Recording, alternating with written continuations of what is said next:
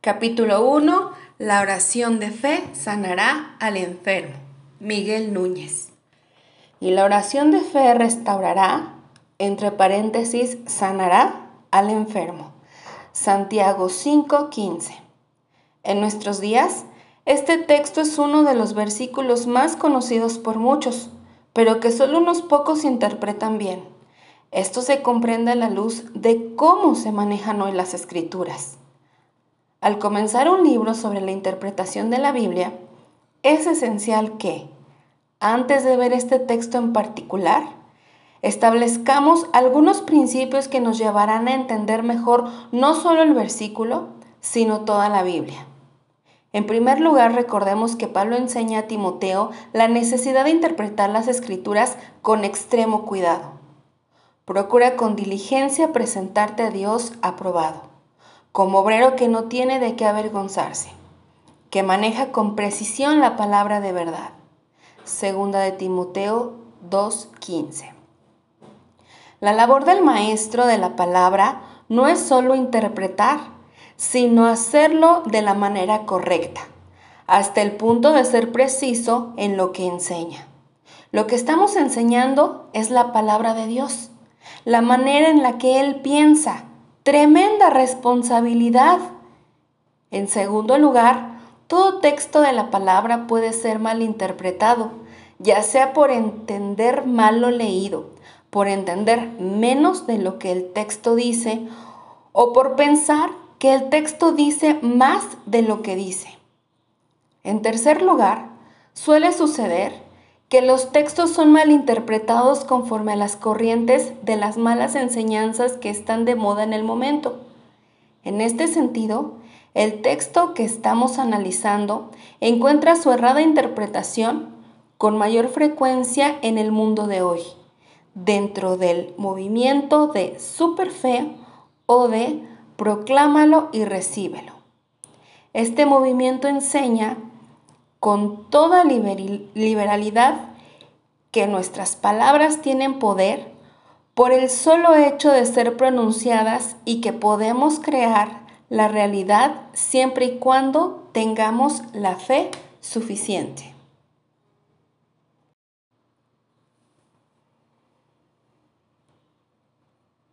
Sanidad y soberanía de Dios. Un análisis de la escritura nos muestra que tal premisa es por completo errónea.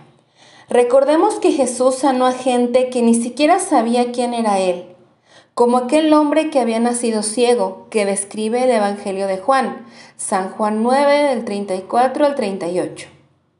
Igual sucedió con el paralítico en la piscina de Bethesda, donde vemos que el que había sido sanado no sabía quién era, porque Jesús, sin que se diera cuenta, se había apartado de la multitud que estaba en aquel lugar. Juan 5, versículo 13. A lo dicho debe agregarse que el apóstol Pablo, el gran misionero que supo sanar a muchos, no pudo sanarse a sí mismo. Segunda de Corintios 12 del 8 al 9. Parece claro que lo importante para la sanación es la soberanía de Dios. La sanidad depende de la voluntad de aquel que supo sanar a gente que ni lo conocía y que, por otro lado, negó la, sanación a personas que no solo lo conocían, sino que ellos mismos tenían el don de sanación, como fue en el caso de Pablo. Esto es consecuente con lo que revela Primera de Juan 5:14. Esta es la confianza que tenemos delante de Él, que si pedimos cualquier cosa conforme a su voluntad, Él nos oye. Santiago está de acuerdo con esta verdad que Juan enuncia, pues un poco antes del texto que estamos analizando dice, más bien, debieran decir, si el Señor quiere, viviremos y haremos esto o aquello. Santiago 4, 15. Preguntas al texto de Santiago. Ahora estamos listos para interpretar Santiago 5:15. Para comenzar, tenemos que colocar este versículo en su contexto inmediato para luego poder responder las preguntas que el texto mismo genera. Entonces podremos sacar conclusiones en base a todo el consejo de Dios. Dice Santiago 5, 13 al 18. ¿Sufre alguien de ustedes?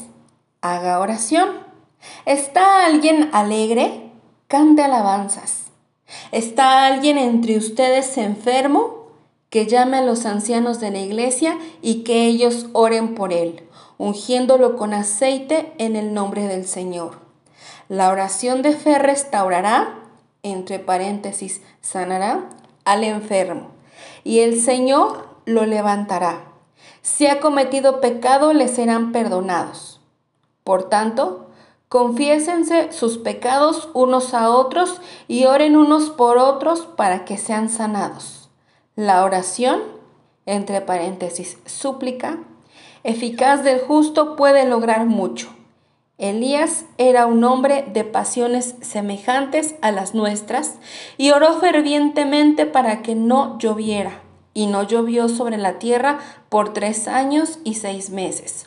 Oró de nuevo y el cielo dio lluvia y la tierra produjo su fruto.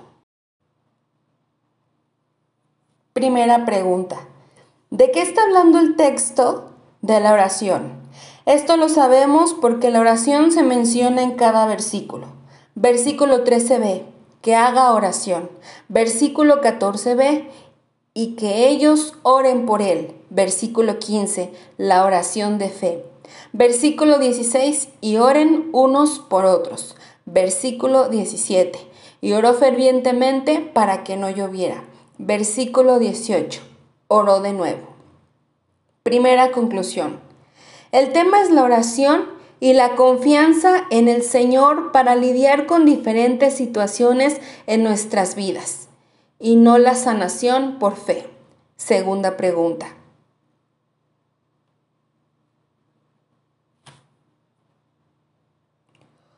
¿Cómo sabemos que no se trata solo de la oración para sanidad? Porque el texto muestra la oración en conexión con diferentes problemas del creyente y no solo en relación con las enfermedades. La oración se relaciona con el sufrimiento. ¿Sufre alguien entre ustedes? Haga oración. Versículo 13a. El sufrimiento es un tema importante en la epístola de Santiago desde el inicio. Capítulo 1, versículo 12. La oración en medio del dolor expresa confianza en Dios. La oración se relaciona con los buenos tiempos. ¿Está alguien alegre? Cante alabanzas. Versículo 13b. Cantar alabanzas es una especie de oración cantada, porque al cantar ponemos música al deseo de nuestros corazones. La oración en medio de los buenos tiempos expresa agradecimiento a nuestro Creador. La oración se relaciona con las enfermedades. ¿Está alguien entre ustedes enfermo? Llame a los ancianos de la iglesia y que ellos oren por él, ungiéndolo con aceite en el nombre del Señor. Versículo 14.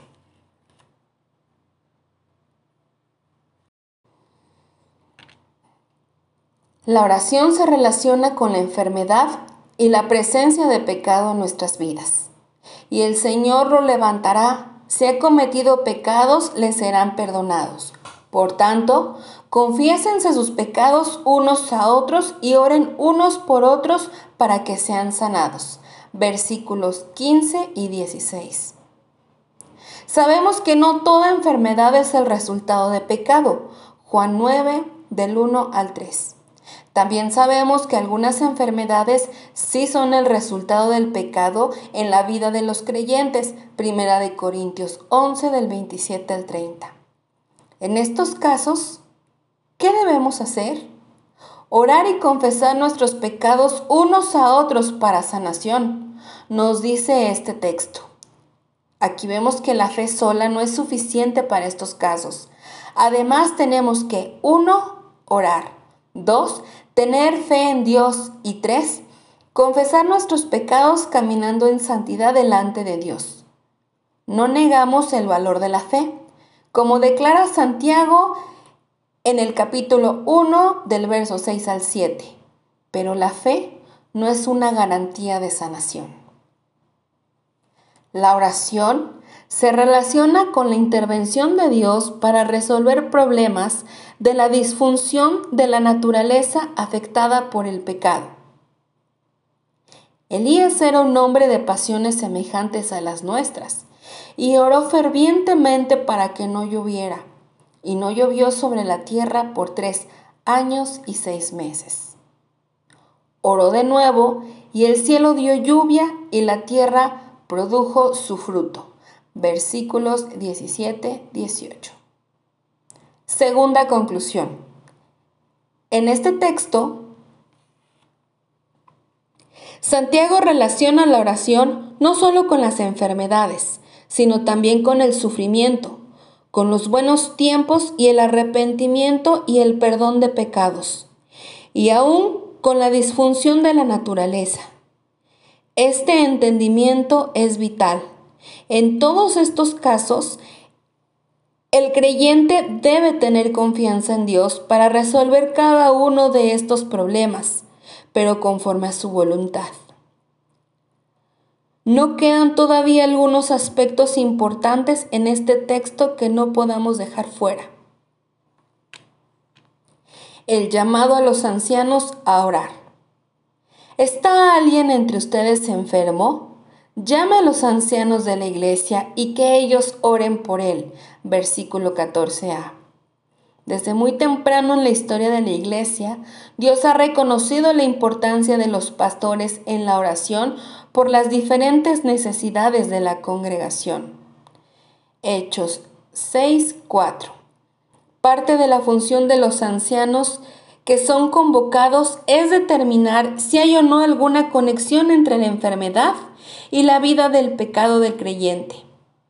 Parte de su función también sería determinar en oración, reflexión y multitud de consejo en qué dirección los está dirigiendo Dios.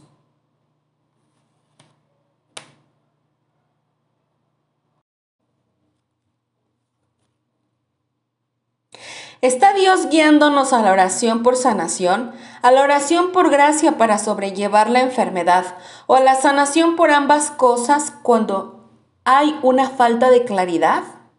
Es una situación donde la dirección de los ancianos es fundamental. De ahí la necesidad de convocarlos. ¿No podría orar por sanación otro creyente? Claro que sí. El texto nos manda a orar unos por otros. Versículo 16. El enfermo mismo debe orar, pero los ancianos deben ayudarlo a entender o a encontrar la voluntad de Dios para saber cómo orar. La unción con aceite. Ungiéndolo con aceite en el nombre del Señor. Versículo 14b. Creo que es obvio que el énfasis del pasaje no está en el aceite, sino en la oración, que es el tema del pasaje completo. En la antigüedad, algunos usaban el masaje con aceite creyendo que poseía propiedades medicinales. Pero no hay evidencia de que el aceite fuera usado para todo tipo de enfermedades. Y si el aceite por sí solo tenía propiedades medicinales, no se requería que los ancianos llevaran a cabo esta función. Por otro lado, el aceite sí fue usado en muchos casos para consagrar a Dios, incluyendo a reyes y sacerdotes. Consagrar es apartar para Dios.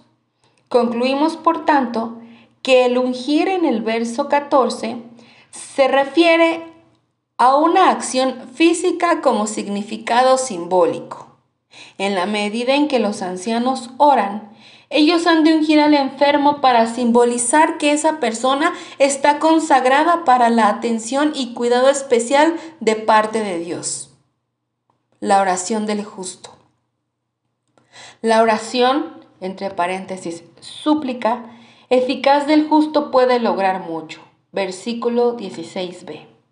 La expresión el justo puede aludir a todo aquel que ha sido justificado por Dios a través del sacrificio de Jesús.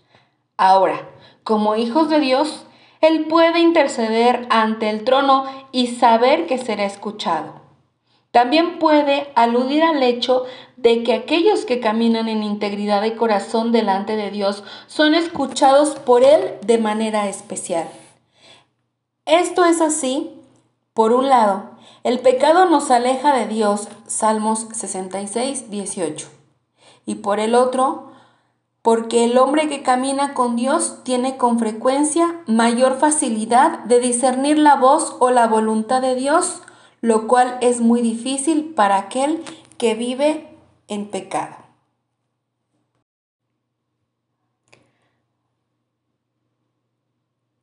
Pablo nos dice en Romanos 12 del 1 al 2 que presenten sus cuerpos como sacrificio vivo y santo, aceptable, entre paréntesis, agradable a Dios, para que verifiquen cuál es la voluntad de Dios.